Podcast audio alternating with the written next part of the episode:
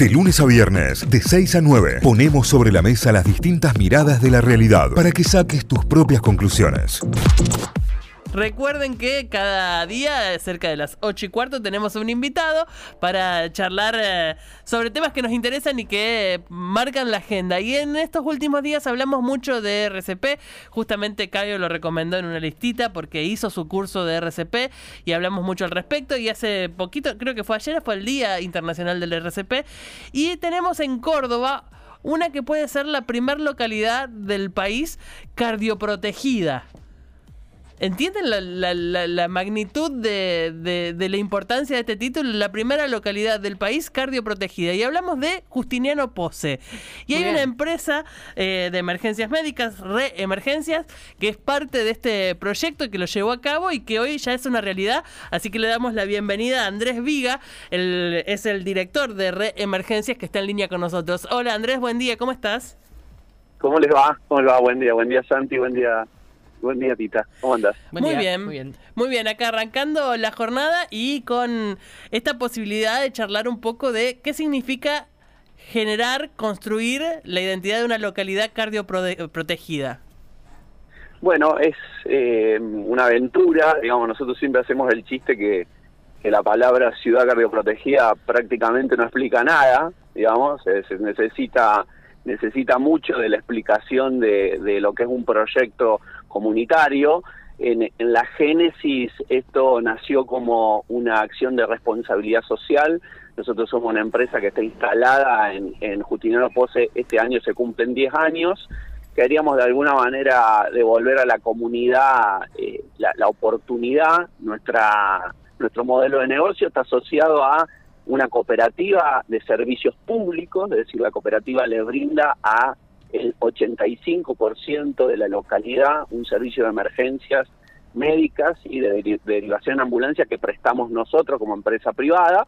En ese contexto, la cooperativa también cumplía 75 años brindando este, este, y otros servicios.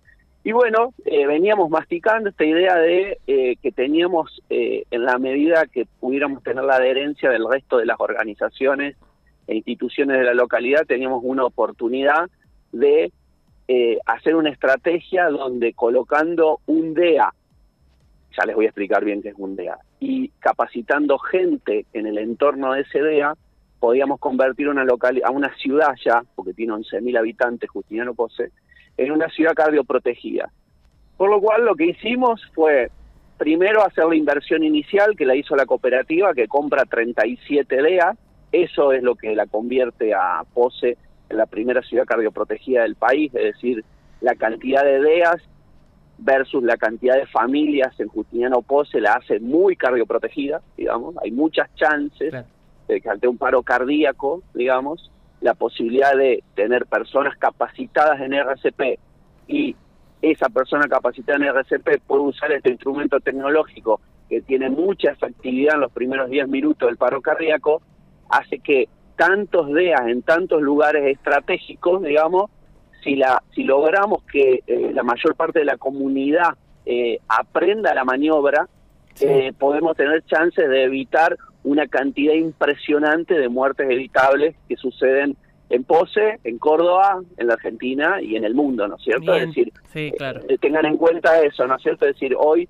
el paro cardíaco súbito en menos de un 20% en los primeros 10 minutos eh, recibe una respuesta adecuada de masaje de RCP, de maniobra RCP o, incluso la aplicación del DEA y por esa misma razón no tiene chance de sobrevida y si tiene chance de sobrevida es con un daño neurológico muy importante, por lo cual digamos lo que nos estamos jugando ahí en, en la cardioprotección, ya bajándolo a un lenguaje más fácil para, para un oyente o para una persona no médica es capacidad de respuesta de una persona no médica, de un ciudadano común, ante una persona que tiene un paro cardíaco. Digamos, esto es en el fondo, digamos, es decir, ¿cómo hacíamos para comenzarlo? Comenzarlo fue, llamamos a todas las instituciones, desde, el, desde la iglesia evangelista, pasando por la católica, por los siete colegios de POSE, por los dos clubes, por las grandes empresas, por todas las cooperativas, les pedimos que designaran un grupo clave en su organización 20, 30, 40 personas que estuvieron de manera permanente en el entorno del DEA. Así llegamos a capacitar a 600 mandos medios, ¿sí? Eh, y cada vez que capacitábamos al mando medio, colocábamos el DEA, ¿no es cierto? Hoy la, el, el proyecto está pegando un salto que tiene que ver con, ya tenemos los DEAs y tenemos 600 personas clave en la, en, la localidad preparadas para responder. Bueno, tiene 11.000 habitantes. Es casi el 10% de la población, pensando en, en, la cantidad de niños que puede haber y demás, es el 10% de la población capacitada para atender en situación de urgencia una situación cardíaca eh, grave. pública y grave. Sí, aparte, eh, digamos, un poco ayuda en tanto servicio de emergencia, no solo a eh, explicar qué hacer ante, una, ante un paro cardíaco, sino también qué hacer en una emergencia. Claro.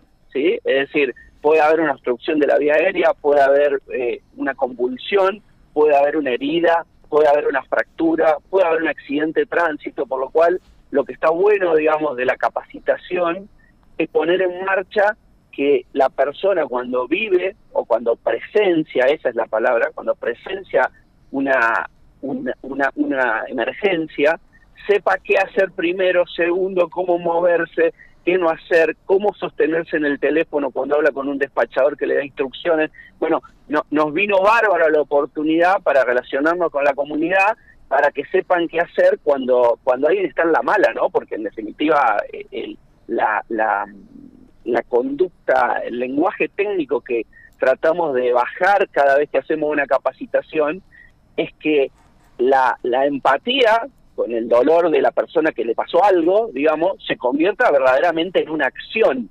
¿Ustedes vieron Puan, la película? No, no todavía. Bueno, les poleo la primera escena. Después los oyentes se los bancan ustedes. eh, en la primera escena de Puan hay un paro cardíaco y el, acercamiento de las personas es muy empático. Todo el mundo eh, va al encuentro de la persona que tiene el paro cardíaco, ¿no es cierto? Está corriendo en un bosque de Palermo, pero no hace nada. Al último alguien dice, che, si llamamos al SAME, bueno, las capacitaciones nuestras lo que intentan es que ese minuto de oro de la presencialidad de un paro cardíaco se convierte en una acción y en una acción técnica que tiene como objetivo tratar de salvarme la vida. Claro, es Desde, el minuto cero que te encontrás con la persona en situación crítica, poder activar eh, y entrar en acción en función de la sobrevida de esa persona. Exactamente, porque aparte acuérdense, no es que eh, el, la maniobra de RCP o el DEA está instalado en, espacios públicos, en aeropuertos, en shopping, en bancos, ahora nosotros en, un montón de lugares claves de la localidad, no porque Pose esté superpoblado de personas con problemas con, del corazón. Es decir, el, la parada cardíaca súbita es eso. Le puede ocurrir a un deportista, le puede ocurrir a una persona normal, no está demasiado explicado, no está demasiado resuelto por qué sucede, lo que nosotros estamos tratando de hacer es, en tanto servicio de emergencias, que somos el que recibimos a ese paciente después del llamado, que esos 10 primeros minutos de oro, como se le dice, tengan una gestión responsable y activa de que lo presencia de manera tal de que la persona o salve su vida o sufra lo menos posible en caso de una parada, una parada cardíaca que necesita una, una reanimación avanzada, que es como la que damos los servicios de emergencia. Por supuesto. Para los que recién se enganchan, estamos hablando con Andrés Viga, director de eh, Reemergencias, uno de los pilares fundamentales para llevar adelante esta posibilidad que tiene hoy Justinano Pose de ser la primera localidad del país cardioprotegida. Eh, al comienzo de, la presentación decías que llevas a, explicar que era un DEA. Eh, para vos debe ser una, definición completamente habitual, pero para el, para el común de la gente quizás no, no imagina siquiera de qué, de qué estás hablando cuando mencionas un DEA. Bueno, un DEA es un desfibrilador externo automático. Esas que, paletas que te eh, ponen en el pecho cuando que la ves en las esa- series bueno, médicas. Y recién Andrés Bueno, decías de, esa- lo- de los shoppings, que la, la única que recuerdo así rápidamente que vi hace poquito aquí en, en Córdoba Capital es que está en, la- en una columna en un shopping. Es, son esos los que están ahí eh, a disposición. Sí, bueno, el DEA en la Argentina es un gran malentendido. Hay una ley nacional que está vigente, que está reglamentada, donde, de- donde debería haber un DEA casi cada 20 metros en Córdoba eh, o en las ciudades grandes y no lo cumple nadie, digamos. Es decir, ¿por qué? Porque, bueno, por una falta de inversión o por una falta de control. El DEA es un desfibrilador externo automático. Lo van a ver siempre en una cajita, es como una mochilita, ¿sí? es un aparato que tiene margen de error cero, ¿sí? Es un sistema que una vez que uno lo abre, habla, da perfectas instrucciones, lo puede usar un niño de 12 años y una persona de 102 años. De lo que trata es lo siguiente. Hay algunos paros, al- algunas paradas cardíacas que tienen que ver con algo que se llama un disturbio eléctrico del corazón. Yo soy abogado, no soy cardiólogo, no soy médico, por eso uso este lenguaje un poco fácil, digamos, para que lo entiendan. El corazón se pone como gelatinoso, algunos dicen que parece una bolsa de gusanos. En definitiva, tiene un pequeño disturbio eléctrico que hace que no funcione correctamente. El DEA es un aparatito que tiene unos parches que se colocan en el pecho de la persona, perfectamente el mismo sistema con su voz te indica cómo ponerlo y cuando lo colocaste correctamente, hace un monitoreo brevísimo, rapidísimo del estado del corazón, como si le hiciera, entre comillas, un electro. Sí. Espero que la Asociación de Cardiología no me, no me denuncie. Eh, eh, le hace un pequeño monitoreo y en ese instante decide si le hace una descarga eléctrica. Si el infarto es de aquellos disturbios eléctricos que necesita descarga eléctrica, el DEA te va a decir que te alejes y que oprimas un botón porque va a hacer una descarga eléctrica.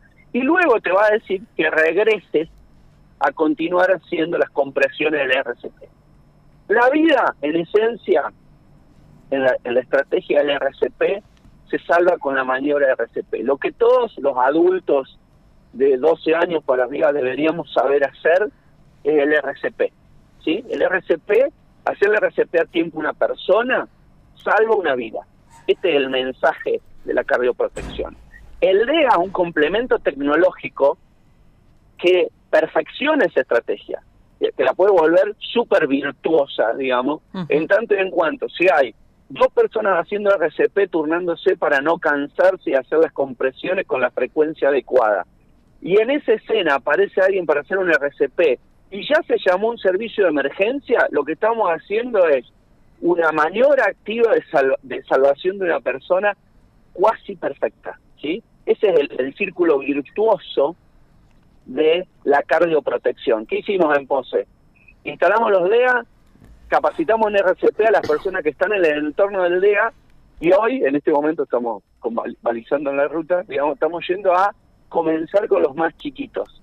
Vamos a capacitar a los nenes de 11 y 12 años para que entiendan qué es un paro cardíaco, qué hay que hacer primero, qué hay que hacer segundo. Probablemente los chicos no tengan la fuerza para hacer la compresión en la frecuencia adecuada.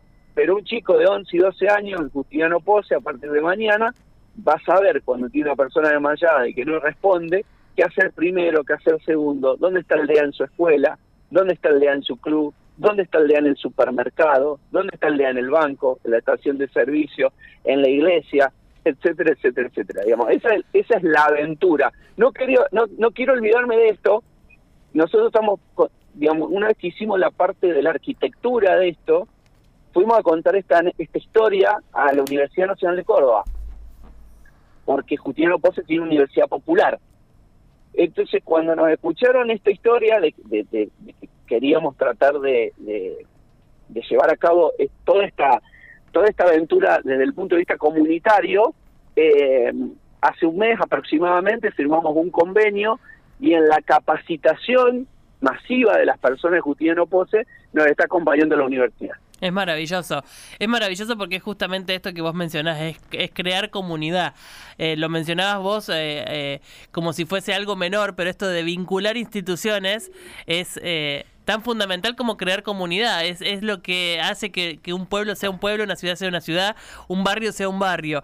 Eh, y que las instituciones de total legitimidad, como la, Universidad Nacional de Córdoba, acompañen estos procesos, se involucren y le den validez a, un proyecto semejante, lo único que hace es eh, agigantarlo, hacerlo aún más importante de lo que es eh, de por sí, porque ya la, la motivación primera es muy importante. Saber RCP es importantísimo y básico para todos.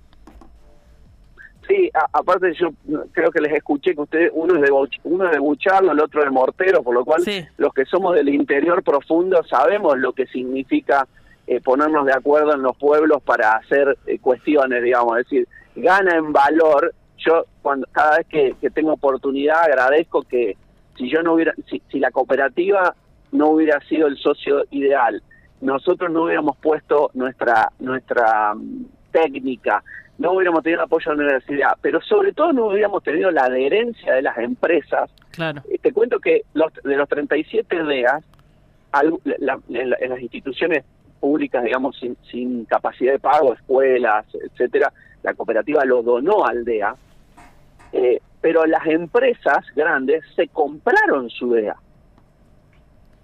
Es decir, cada empresa decisión. compró su claro, compró su DEA para su organización y pidió que los capacitáramos.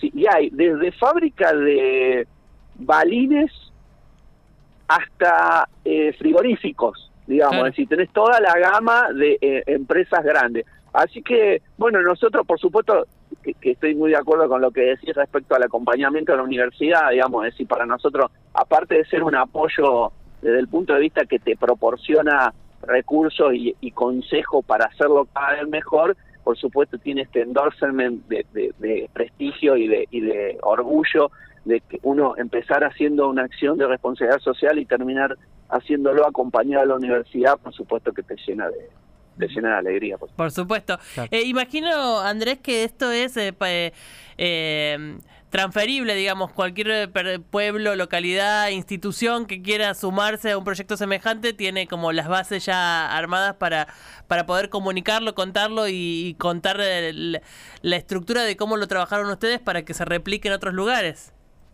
Totalmente, totalmente. Es perfectamente replicable. Eh, la inversión, la inversión que hay que hacer, si se hace de manera comunitaria, eh, no, no representa la compra de un iPhone por empresa, digamos decir, no, no, no tiene una barrera alta de inversión inicial la compra del DEA, lo demás es muy solucionable, es de bajísimo costo, lo único que necesita es eh, una especie de, de, convencimiento, digamos, de claro. que lo tienen que hacer todos juntos, pero pero sí, sí es perfectamente replicable, digamos, no no tiene eh, no, no tiene algo que vos digas, che, si bien acá hay un actor esencial que es la cooperativa, digamos, que es la que toma la decisión de la inversión inicial, eh, esta esta figura de la cooperativa eh, de manera asociada en los lugares donde no hay cooperativa se puede llevar a cabo, pero totalmente, sin, sin ningún problema, sin ningún inconveniente. Excelente, bueno, seguramente tendremos más noticias de, de, cómo avanza este proyecto, de otras localidades, de la Universidad Nacional a través de sus universidades populares, replicando quizás el proyecto en otros lugares. Seguiremos hablando del tema y seguiremos insistiendo con que todo aquel que tenga la posibilidad haga su curso de RCP, porque el RCP salva vidas, es una maniobra fácil de aprender y que en los minutos claves salva una vida, lo decía recién Andrés también con mucha claridad. Te agradecemos mucho estos minutos, gracias por contarnos esta historia y que el proyecto siga creciendo, Andrés.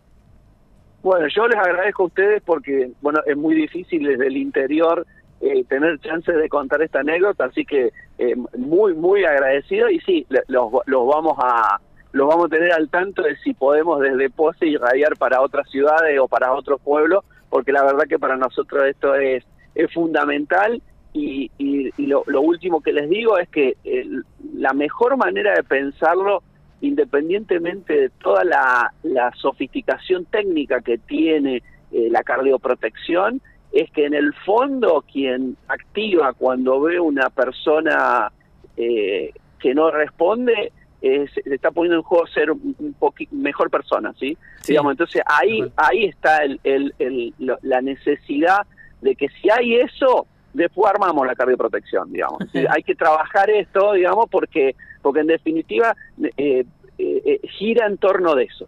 Definitivamente. Andrés, muchísimas gracias, que tengas un gran día y, y un gran cierre de año también. Gracias, gracias a ustedes. Hablábamos con Andrés Viga, director de Reemergencias por eh, la localidad cardioprotegida del país, Justiniano Pose.